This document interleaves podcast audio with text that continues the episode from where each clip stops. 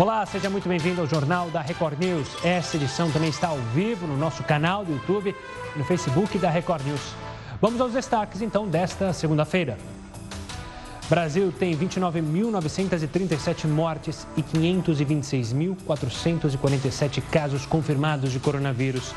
Para a Organização Mundial da Saúde, o pior momento da pandemia aqui no Brasil ainda está por vir. Volta do ebola. República Democrática do Congo declara novo surto da doença. A autópsia particular revela que George Floyd morreu por asfixia. O caso motivou uma série de protestos nos Estados Unidos. Donald Trump diz que pode enviar militares para as ruas se houver confronto. Estados começam a flexibilizar a quarentena. São Paulo, Ceará, Amazonas e Pará já têm novas regras em vigor. Rio de Janeiro anuncia a reabertura a partir desta terça-feira.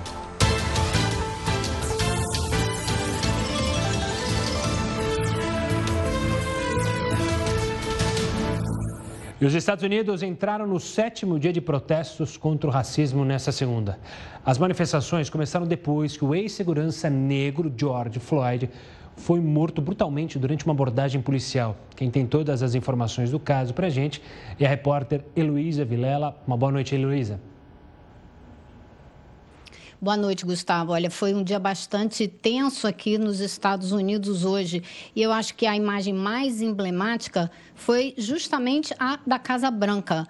Manifestantes se reuniram na praça que fica em frente à residência oficial do presidente dos Estados Unidos para realizar um protesto. E no fim da tarde, é, cinco forças diferentes da polícia cercaram a Casa Branca e começaram a avançar na direção dos manifestantes. E com bombas de gás, eles dispersaram o protesto que acontecia ali. Poucos minutos depois, o presidente Donald Trump fez um pronunciamento à nação. Ele disse que não vai tolerar o que chamou de um, terrorismo doméstico, que ele é o presidente da lei e da ordem e que por isso ele mobilizou forças civis e militares para impedir qualquer tipo de saque de quebra-quebra em diferentes lugares do país. Em um telefonema com governadores, e que a imprensa divulgou aqui hoje, o, Trump, o, presidente Trump disse que eles têm sido fracos, que eles precisam prender mais gente e dominar os protestos. Mais de 4 mil pessoas foram presas até ontem, em seis dias de protestos. Então, muitas cidades, em muitas cidades, tem havido confrontos com a polícia, mas também tem havido gestos que têm sido muito divulgados aqui de chefes de polícia, de alguns policiais individualmente, de corporações inteiras que se ajoelham junto com os manifestantes, que ah, até andam nas manifestações lado a lado com, com os manifestantes.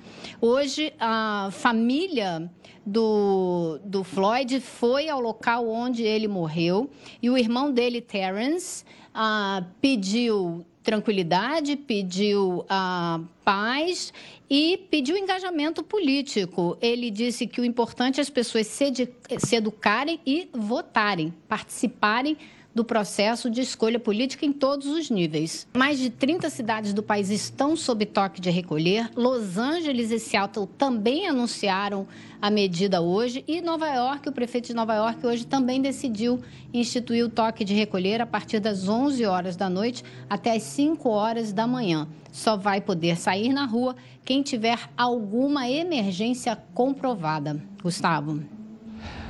Obrigado, Heloísa. E uma autópsia independente atestou que o ex-segurança morreu por asfixia. De acordo com advogados da família de Floyd, o exame apontou que o joelho do policial ficou sobre o pescoço de George, cortando assim o fluxo de sangue para o cérebro dele. Além disso, o peso sobre as costas da vítima dificultou a respiração. Você viu na, com a Heloísa que Donald Trump fez o pronunciamento, hoje falando sobre a possibilidade de usar os militares. Uma pergunta para você que sempre participa aqui conosco no JR News. Você acha que esse era o discurso que deveria ser feito por Donald Trump? Ou seja, um discurso de força? Tem muita gente dos Estados Unidos criticando, dizendo que o discurso do presidente nesse momento seria, deveria ser um discurso de pacificação, tentando tranquilizar a população, entender os protestos que, que você acha? Você acha que foi bom o discurso do Donald Trump? Foi ruim? Participe conosco, lembrando que a gente está em todas as redes sociais, hashtag JRNews, você participa no Twitter, tem o nosso Facebook também, que está neste momento transmitindo o jornal e também o nosso canal do YouTube, youtube.com.br Recordnews. Vamos falar com o Heroto Barbeiro? Vamos lá, porque os cartórios de todo o Brasil agora vão realizar serviços por videoconferência. Será que com essa novidade a burocracia vai diminuir? É sobre esse assunto que eu abro a segunda-feira, abro a semana com Heródoto Barbeiro. Antes de mais nada, uma boa noite, Heródoto. Olá, Gustavo. Olha, de fato seria uma belíssima notícia se a gente pudesse diminuir a burocracia no nosso país. Parece que ela vem do tempo colonial. Você tem uma ideia? Ela deve vir das chamadas ordenações afonsinas, que eu já nem me lembro mais de quando é isso. Mas a burocracia, você sabe que faz, faz parte da nossa vida, infelizmente. O excesso é ruim. Agora tem o seguinte: pelo menos agora, a gente não vai precisar necessariamente ir para um cartório para poder fazer alguns atos da vida civil. E agora poderão ser feitos através de videoconferência, como nós estamos fazendo aqui agora, através de live. Só que, logicamente, não é como a nossa. A nossa aqui, por exemplo, não tem, é, assim, é interesse público, né? Não tem um poder público. Lá tem poder público, porque lá é feita pelo tabelião. Então vamos lá para ver o que, que pode melhorar, se a gente não precisar ir no cartório. Para que, que a gente. Bom, por videoconferência, divórcio. Olha, o Gustavo, fazer divórcio por videoconferência também, eu acho o seguinte, resolve uma série de problemas, não é? Pode evitar. Então, bom, inventários também que geralmente você tem que ter aquele monte de gente, um monte de assinatura. E uma coisa que me chamou a atenção foi a compra e venda de imóveis. Veja bem, você pode comprar e vender imóveis através de videoconferência. Claro que isso tudo tem que estar devidamente é, colocado lá no cartório. Mas os cartórios fazem parte também dessa imensa burocracia que nós temos. Vamos mostrar outra tela para o pessoal ver. Por exemplo, ainda tem o tal do reconhecimento de firma. É um negócio, é uma jabuticaba brasileira. Essa história de reconhecer a firma. E olha, o reconhecimento é por semelhança de assinatura. E às vezes nem sempre a assinatura é aquela autenticação de, de, de documentos. Aqui nesse país você tem que provar que está vivo. Até prova que está vivo, você tem que provar que você mora num lugar que ninguém acredita na palavra da gente. Tem que estar tá tudo autenticado. E procurações de uma maneira geral, que é uma coisa mais complicada, mas já visto que quando você passa uma procuração para alguém, você passa é, o seu poder para outra pessoa agir, para comprar, vender, trocar, enfim, vai por aí afora. Agora, além dessa burocracia, temos uma outra informação interessante em relação aí aos cartórios. Qual é? Vamos dar nossa telinha para que a gente possa acompanhar os perigos, os riscos. Quais são? O primeiro, os cartórios que não tem risco, mas eu olhei aqui acho que tem risco, de identificação. Será que realmente aquela pessoa que está do outro lado é quem ela diz que é? Primeiro ponto. Segundo, será que eu participando dessa live aqui com você, Gustavo, não tem alguém aqui atrás de mim com um revólver apontado para mim e dizer, olha, se você falar mal do Corinthians, você está perdido? É, outro, é, outro, é outra questão. E a terceira é a questão da gravação. Tudo tem que estar devidamente gravado e, logicamente, em vez de guardar naquele livrão que a gente vai lá no cartório, eles viram aquela página e tal, vai estar gravado, obviamente, nos bits e bytes. Então, as coisas estão mudando, Gustavo, como você lembrou, mas, infelizmente, a burocracia, ela saiu da tinta e papel e agora ela está em bits e bytes. Não é bonito? É bonito. Não é, não é à toa que muita gente no Brasil diz que burocracia se escreve com dois R's, né? De burocracia e não burocracia. O Heroto volta aqui com a gente ainda nessa edição. Agora, outra pergunta para você de casa na nossa interação é sobre os shoppings. Isolamento por lá vai ser feito da seguinte forma: uma pessoa a cada três degraus da escada rolante. Na sua opinião, as pessoas vão respeitar esse distanciamento? Gente quer saber a sua opinião. Envie sua mensagem para o nosso WhatsApp, que é o 11 942 128 782. Já aparece aí na tela. Pode participar também na nossa live no Facebook, no YouTube e também pelo Twitter, hashtag JRNews. Você que tem um dinheirinho investido, deve ter reparado uma queda no rendimento nesses dias. A gente vai entender o que aconteceu em instantes. Enquanto isso, eu te espero na nossa primeira live do Jornal. Jornal da Record News está de volta para falar que o Brasil teve o maior aumento de número de casos de coronavírus nas últimas 24 horas e está entre os países que ainda não chegaram ao pico da transmissão, segundo a OMS. De acordo com a Organização Mundial de Saúde, dos 10 países que reportaram mais casos nesse período, cinco estavam nas Américas, sendo eles o Brasil, Estados Unidos Peru, Chile e México. Segundo o diretor de emergências da entidade, Michael Ryan, a situação no mercado sul está longe de ser estável. Mudando um pouco de assunto, você sabe o que é come gotas? Qual investimento popular ele atinge? A economista Bruna Alemann vai explicar para a gente o que significa essa gíria engraçada de come gotas. Antes de mais nada, uma boa noite, Bruna. Boa noite, obrigada. Muito obrigada pela introdução e a participação. O que é esse tal de come gotas, então? Como é que é, funciona? Como se livrar dele ou como não cair nele? Na verdade, se livrar a gente não consegue, né? Dependendo do tipo de investimento. O come cotas, na verdade, como comumente é conhecido, é um imposto de renda que é pago antecipadamente em alguns modelos de investimento, principalmente em fundos de investimentos específicos, tá? Nada mais é como o próprio nome diz. Se você, por exemplo, tem mil cotas, investiu lá atrás mil cotas, ele é pago semestralmente, tanto em maio quanto em novembro. A cota diminui, então em 31 de maio, eles vão calcular, a administradora do seu fundo de investimento, ela vai calcular, ela vai diminuir aquele percentual de imposto que você tem que pagar, ela diminui o valor de cotas. Isso não quer dizer, se você, por exemplo, investiu mil cotas, você vai ficar com 985. Isso não quer dizer que o seu dinheiro rendeu menos, porque você vai ter menos cotas, mas ela teve uma valorização, seu dinheiro acaba valendo mais. Isso é muito importante todo mundo olhar, porque dependendo do rendimento rendimento do seu fundo, ele pode comer toda a sua rentabilidade. Por isso o nome come cotas. É, eu acho que eu falei come gotas, né? Eu acho que eu tô é... meio pirada. Peço perdão.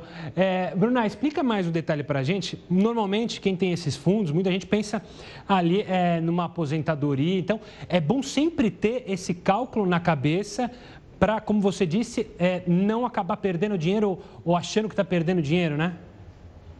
Exatamente, porque dependendo da rentabilidade daquele fundo, se você tirar, por exemplo, o Come Cotas ele tem algumas alíquotas, eu não quero me aprofundar muito porque ele realmente é um pouquinho complicado. Ele pode ser 15 ou pode ser 20%. Então, dependendo da sua rentabilidade, se ela for muito baixa, na hora que você vai tirar o imposto de renda, você vai acabar tendo menos cotas no melhor, no menor valor. O mais importante sempre, isso não é uma coisa que nós conseguimos fazer sozinhos, a maioria das pessoas não conseguem. Entre em contato com a instituição financeira ou a corretora ou o banco que você está investindo e pede o panfleto, a gente fala normalmente a lâmina do fundo de investimento, para você entender qual imposto de renda está incidindo sobre aquele fundo e também qual a previsão de rentabilidade para que você não perca dinheiro em relação a isso. Tá certo. Bruna, quero agradecer demais a sua participação e sua explicação, tentando ser o mais simples sobre um assunto que, claro, é complicado, mas que a gente tem que ter noção, principalmente quem tem seu dinheiro guardadinho aí em fundos de investimento. Obrigado pela participação, Bruna. Até uma próxima. É, e olha só, prevista para ser reaberta até esta segunda, a linha 15 prata do monotrilho aqui de São Paulo, adivinha? Segue paralisada. Com isso, a interrupção do funcionamento completa 94 dias. Em fevereiro, a linha parou após cinco pneus de um dos trens estourarem. As falhas e a paralisação fizeram o Ministério Público de São Paulo abrir um inquérito civil para investigar possíveis irregularidades. Os alvos da apuração são a Secretaria Estadual de Transportes Metropolitanos, o metrô e o consórcio Expresso Monotrilho Leste, que é responsável pela construção da linha, além da Bombardier, que é a empresa fabricante desses trens. 94 dias. E olha, nessa segunda-feira, 17 setores da economia retomaram as atividades no Ceará. Nesta primeira fase, setores do comércio, construção civil e outros segmentos já podem funcionar. Depois de algum tempo, Diogo voltou ao salão em que é proprietário. O cabeleireiro tem a permissão para reabrir o estabelecimento, mas nesta segunda-feira decidiu apenas higienizar o material de trabalho e alguns ambientes do local. Nessa fase de transição, nós optamos por não funcionar nessa primeira semana. Nós estamos abertos apenas para fazer adaptações agendamentos online e por telefone e também para treinamento e capacitação da equipe nesta nova fase. Salões de beleza estão entre os segmentos com permissão para funcionar depois de meses de impedimento devido a medidas de enfrentamento ao coronavírus. Esta segunda-feira marca o início da fase de transição do plano apresentado pelo governo estadual para a retomada gradual da economia. Por enquanto, 17 setores estão autorizados a voltar ao trabalho. Entre eles, construção civil e parte do comércio. E o que se viu no coração da cidade foi uma verdadeira multidão de pessoas circulando muitas delas sem máscara de proteção e sem cumprir o distanciamento recomendado pelas autoridades de saúde. De acordo com o atual decreto do governo do estado, a partir desta segunda-feira, voltam a funcionar a construção civil e indústria da transformação das 7 da manhã às 5 da tarde, o setor de serviços das 8 da manhã às 8 da noite, administração pública de 9 da manhã às 6 da noite e comércios de 10 da manhã às 4 da tarde. Serviços essenciais já em funcionamento continuam com horário regular. Olha, o setor aéreo é um dos mais afetados, obviamente, pela pandemia. A redução no número de voos já começa a causar impacto nas empresas. O Heródoto Barbeiro vai trazer alguns números para exemplificar esses problemas que a gente tem falado. Diga lá, Heródoto. Gustavo, contar o impacto que as empresas aéreas estão provocando. Na manhã desse domingo, aqui na região da Grande São Paulo, tipo sete da manhã, eu olhei para o céu. Não tinha avião, está tudo parado. Tinham seis grandes balões. Sabe aqueles balões perigosos que o pessoal solta, geralmente cai em cima de casa, cai na mata, etc. Estavam tudo lá. Por que razão? Como não tem avião no céu, os comandantes não estão lá para encontrar os balões. Quando o comandante encontra o balão, o que, que ele faz? Ele avisa as autoridades e há uma repressão contra soltar balão. Como não tem avião no céu, o pessoal está tomando conta do céu, que é uma coisa perigosa, um ato contra a cidadania e coloca em risco vida e propriedade das pessoas. Eu vi isso hoje de manhã, no domingo de manhã. Então, aquele bonito é, na verdade, um bonito perigoso. Agora vamos olhar então para o setor aéreo, deixar os balões de lado e vamos direto para, para as empresas aéreas. Você tem uma ideia? Dá uma olhada aqui no impacto que isso provocou. Olha só. Vamos olhar primeiro para as pessoas, depois a gente olha para o dinheiro. As pessoas são mais importantes. Impacto: 30 mil pessoas colocadas na rua. Isso aí na aviação mundial, hein? 30 mil colocadas na rua.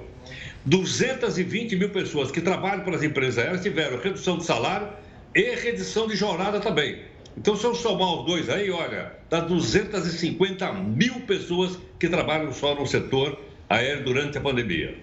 Outro fato importante, agora vamos olhar então o lado econômico da questão. Quanto é que é, esse pessoal está perdendo dinheiro? Claro, os acionistas.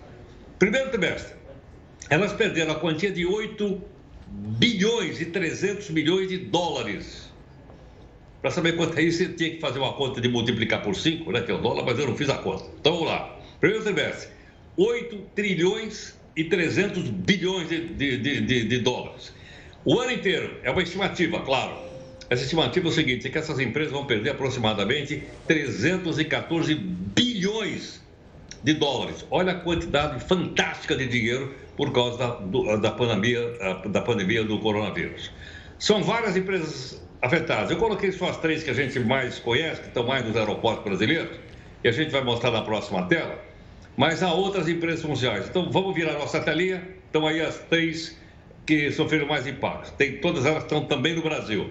Que é a Delta, que é americana, tem sede em Atlanta, nos Estados Unidos, American Airlines e a Air France, que é francesa. Essas são as empresas mais afetadas e o maior número de funcionários que foram ou demitidos ou estão trabalhando com redução de salário.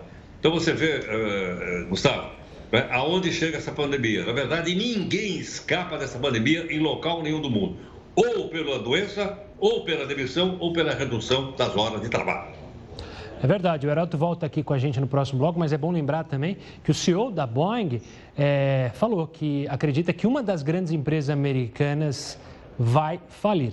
Ele não citou qual, mas claro, deixou em polvorosa essa declaração. No mês passado, mas mexeu bastante com as ações das empresas. Olha, uma das principais reclamações de quem está trabalhando em casa é o esgotamento. Você está fazendo home office? Bom, essa sensação se tornou cada vez mais comum na quarentena. Então, como a gente pode evitar isso? Daqui a pouco eu vou conversar com um especialista, com uma especialista, para te dar dicas. Enquanto isso, eu te espero na nossa live. Já estamos de volta. Olha só, a Organização Mundial da Saúde anunciou um novo surto de ebola na República Democrática do Congo. Segundo o governo, seis casos da doença, que incluem quatro mortos, já foram detectados. O país que fica no centro da África também enfrenta, assim como todo mundo, a pandemia do coronavírus e o maior surto de sarampo do mundo. Por isso, a preocupação com o Congo neste exato momento. Olha, voltando aqui para o Brasil, não só o Brasil, mas o mundo inteiro, muitas empresas adotaram home office, né, para garantir a segurança e a saúde dos profissionais. Só que um assunto tem sido frequente entre os colaboradores que estão trabalhando em casa: o esgotamento profissional. Você está trabalhando em casa, está sofrendo com isso? Então preste atenção. Vou conversar agora com a Andréa Deis, que é gestora de carreira, e vai falar um pouco comigo sobre essa situação. Andréa, é, não tem como, né? As pessoas no home office ainda estão se acostumando e muita gente tem se estressado além da conta, principalmente pelo fato que você vai dormir, entre aspas, no trabalho e acorda no trabalho, ou seja, não tem mais lá aquele ambiente casa, trabalho. Como lidar com essa situação? Existem maneiras para diminuir esse estresse? Claro que existe. Boa noite, Gustavo. Boa noite a vocês que estão nos ouvindo. É, a, a, dica que a gente dá para diminuir esse estresse é, é, você começar a fazer uma prioridade de tempo, de espaço, negociações em casa, com a família, você fazer uma escala do que você precisa fazer no decorrer da sua semana e dentro do decorrer você estabelecer metas e prazos com as pessoas também, conversar mais e saber que não é porque você não está é, no trabalho lá fisicamente que você não precisa estabelecer limites, né? Esses limites, Gustavo, é que são muito importantes para não dar o famoso do burnout ou do esgotamento, é, que é dessa exaustão emocional a qual nós estamos vivendo agora. André, você deu dicas para justamente quem está em casa, né? Quem está trabalhando, para o funcionário. Há maneiras também das empresas ajudarem nessa situação, ou seja, não digo aliviar a barra do funcionário, mas deixar de pressionar o funcionário além da conta. É, e, e, como é importante a empresa ser parceira nesse momento, né?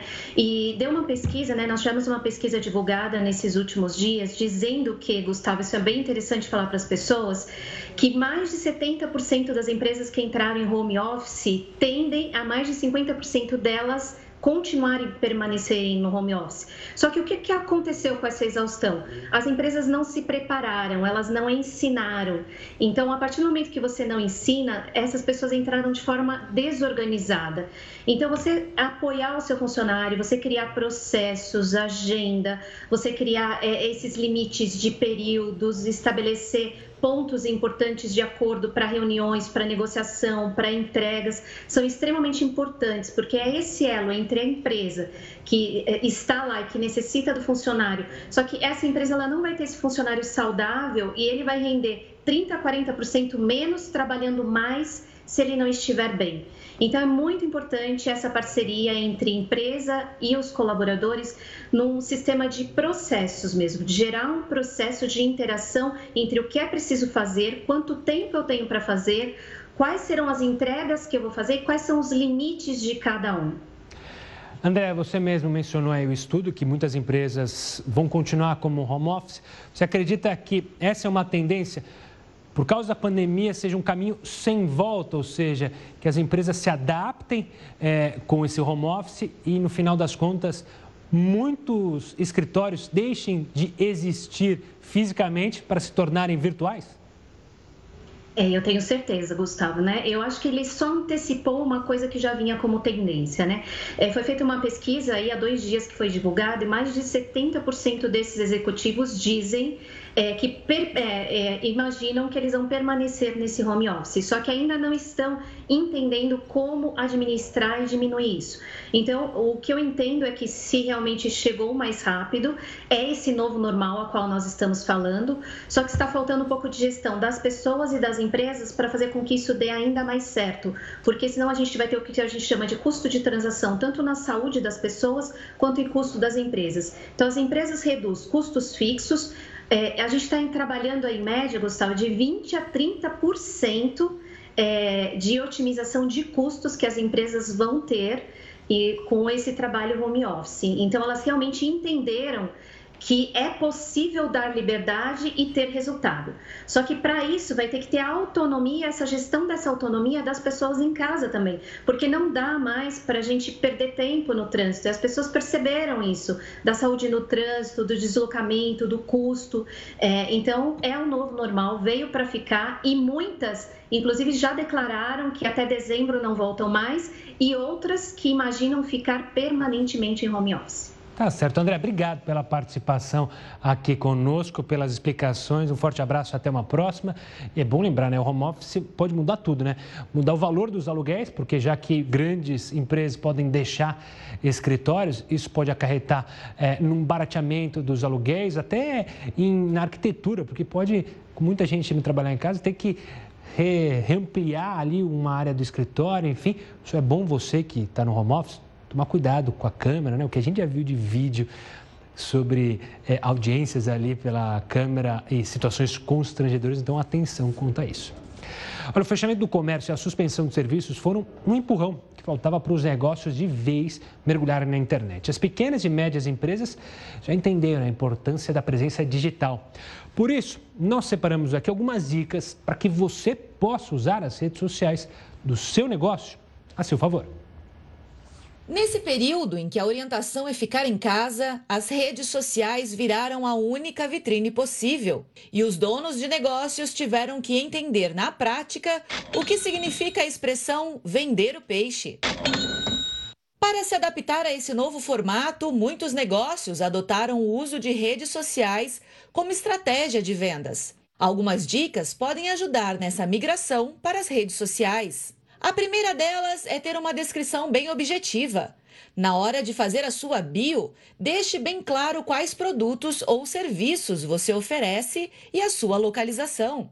Caso você tenha um site do seu negócio, não se esqueça de colocar o link. Essa breve descrição funciona como um cartão de visitas. A segunda dica é promover um conteúdo compartilhável. Se você é dono de uma doceria, por exemplo, por que não disponibilizar uma receita exclusiva para os seus seguidores? A terceira dica é apostar em imagens do seu produto. Dizem que uma imagem vale mais que mil palavras, e nas redes sociais isso também se aplica. Se você está produzindo máscaras durante a quarentena, por exemplo, mostre para os seus seguidores quais são as estampas disponíveis no estoque. Além disso, poste foto dos bastidores e da fabricação de produtos. Isso aproxima a marca dos seguidores. A quarta dica é para quem pode investir no impulsionamento. Algumas redes sociais oferecem a possibilidade de impulsionar as publicações por meio de anúncios pagos. Com essas campanhas, você consegue segmentar o seu público, definindo idioma, localidade, gênero, idade e interesses. A quinta dica é usar as hashtags. Digite jogo da velha e palavras que descrevam o seu produto. Essa é uma forma de te conectar com as pessoas que estão buscando exatamente por aquilo que você tem a oferecer. Por exemplo, se você vende itens de decoração, coloque na legenda hashtag decoração. Assim você pode conseguir mais seguidores e possíveis clientes. Estar presente nas redes sociais pode definir o futuro do seu negócio. Por isso, é importante acompanhar de perto o comportamento dos clientes, compreender o que eles desejam e como você pode ajudá-los. Olha só, as buscas no Google durante a quarentena têm refletido o comportamento das pessoas. O Heródoto Barbeiro separou aqui para a gente quais são os produtos mais buscados de acordo com o levantamento da empresa o que, que o pessoal está procurando no Google? Porque eu sei que o Dr. Google, para procurar sintomas de doença, funciona adoidado. Mas o que, que as pessoas estão indo comprar, Heródoto? Olha, eu só fiz dois levantamentos. Antes de olhar no Google, aqui perto da minha casa tem um shopping. Sim. Aí eu passei lá para ver se está funcionando, meu. Falei, opa, vou passar lá no shopping. Cheguei na porta e perguntei para o pessoal, escute aí. Não, nós estamos preparando a escada rolante. Falei, é, por quê? A gente vai pintar o degrau da escada rolante. Como assim vai pintar o Vai pintar um degrau, um degrau, depois uh, dois não pode usar, E aí, Pinta, você inclusive está perguntando pessoal se o pessoal vai respeitar isso ou não. Exato. Agora, sabe o que ocorreu, Gustavo? Diga. Por que, que não fizeram isso no metrô? No metrô pode ir todo mundo em cima do outro? Não deveria. No trem, no trem pode ou não? Agora aqui no shopping não, aqui não, aqui o pessoal vai, entendeu? Agora no metrô é tudo, tudo em cima, não tem degrau, você pisa onde der. Se tomar pessoal... cuidado, o pessoal pisa no seu pé. E o pessoal que vem aqui de metrô para o trabalho aqui na Record News tem falado, está lotado, todo dia lotado. Ou seja, o governo exige das empresas uma coisa que ele mesmo não faz. Exatamente, esse é o ponto. Esse é o ponto. Agora vamos dar uma olhadinha então, pessoal que usou então aí as redes sociais para fazer compra segundo o doutor Google, como você. Aliás, doutor não, o vendedor Google agora. Vendedor, agora é o é. vendedor. Vamos lá. Vamos mostrar então a nossa primeira tela aí para saber o que, que o pessoal andou procurando nas redes sociais. Podemos mostrar a primeirinha? Vamos lá. Aí tá. Mais vendidos, olha só. Eletrodomésticos, onde tem batedeira 140% a mais, máquina de pão, Gustavo. O pessoal não quer nem ir na padaria, estão fazendo pão em casa. E outra coisa que é o aspirador de pó. Esse aspirador de pó é aquele monstro que corre pela casa da gente fazendo barulho desgramado. Meus gatos, por exemplo, não podem ver um aspirador de pó que eles correm. Mas foram os mais vendidos. Isso foi em maio de 2020. Outro comportamento registrado pelo vendedor Google. Vamos mudar nossa telinha aí para a gente acompanhar o que aconteceu na vida, no cotidiano das pessoas. Vamos lá. No caso, para casa e para moda. Olha a quantidade de pantufa que foi vendida: 370% a mais de pantufa. Ô, Gustavo, você usa pantufa também ou não? Eu não uso, eu uso minha meia mesmo. Eu gosto de andar de meia, mas pantufa é quentinho, né? Tá ficando frio aqui. São Paulo é uma boa. Vou, vou procurar ver se tem alguma promoção. Para ficar em casa, o pessoal usa pantufa. Almofada para o cara ficar restelado lá na, lá na, na, na poltrona. Pena que não tem jogo de futebol. Então, eu então vaso para as pessoas fazerem trabalhos domésticos, segundo então o vendedor Google. Mas tem mais uma curiosidade aí na próxima tela, para a gente ver do comportamento registrado pelo Google. Vamos lá. Nós temos então aí uh, os itens mais vendidos na área agora de informática. Webcam, o pessoal está fazendo bastante, eu estou fazendo aqui através do, não, webcam, isso aqui é o meu laptop.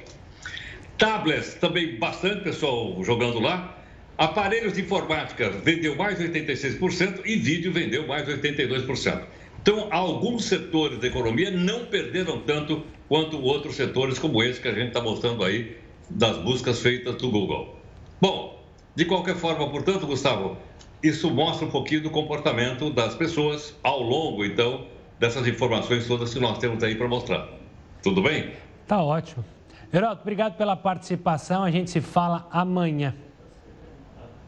Até mais, um abraço. Valeu, Herói. tem sorte, porque o dele o gato foge, né? Lá em casa, quando eu ligo o aspirador, meu cachorro quer matar, quer destruir o aspirador na sua casa. Como seu bichinho fica quando você liga o aspirador. Vamos falar da pandemia ainda bastante. A pandemia ela trouxe novas palavras para o nosso vocabulário. Lockdown, quarentena, são bons exemplos, né? Mas você sabe o significado de todos esses novos termos? Se não souber, fique tranquilo, daqui a pouco a gente tem uma aulinha para explicar tudo. Enquanto isso, eu te espero em mais uma live. JR News de volta. Olha, nesta segunda-feira foi iniciado o projeto Retoma Pará, com uma flexibilização da quarentena e a reabertura das atividades não essenciais do Estado. A repórter Poliana Gomes tem todas as informações. Uma boa noite, Poliana. Boa noite, Gustavo. Boa noite a todos acompanhando a programação da Record News. Logo no primeiro dia de reabertura das lojas, a movimentação foi bem intensa no centro comercial de Belém. As atividades estavam suspensas há pouco mais de um mês, depois do decreto municipal que permitia apenas o funcionamento de estabelecimentos e serviços essenciais. A decisão para que as lojas voltassem a abrir as portas foi tomada depois de várias reuniões com representantes do setor e a prefeitura do município. Mas também ficou acordado que lojistas, trabalhadores e frequentadores do comércio devem ainda seguir todas as medidas de proteção contra a Covid-19, como o uso das máscaras de proteção, álcool em gel e o distanciamento social. A previsão é de que na próxima quinta-feira também sejam reabertos os shoppings em Belém Mas, de acordo com a Prefeitura, o plano de flexibilizações progressivas para a retomada econômica na capital se baseia em estudos técnicos da área de saúde. E apenas com a avaliação dos indicativos do nível de aglomeração e da quantidade de leitos disponíveis no sistema público de saúde é que devem definir os próximos passos desse plano. Voltamos aos estúdios da Record News.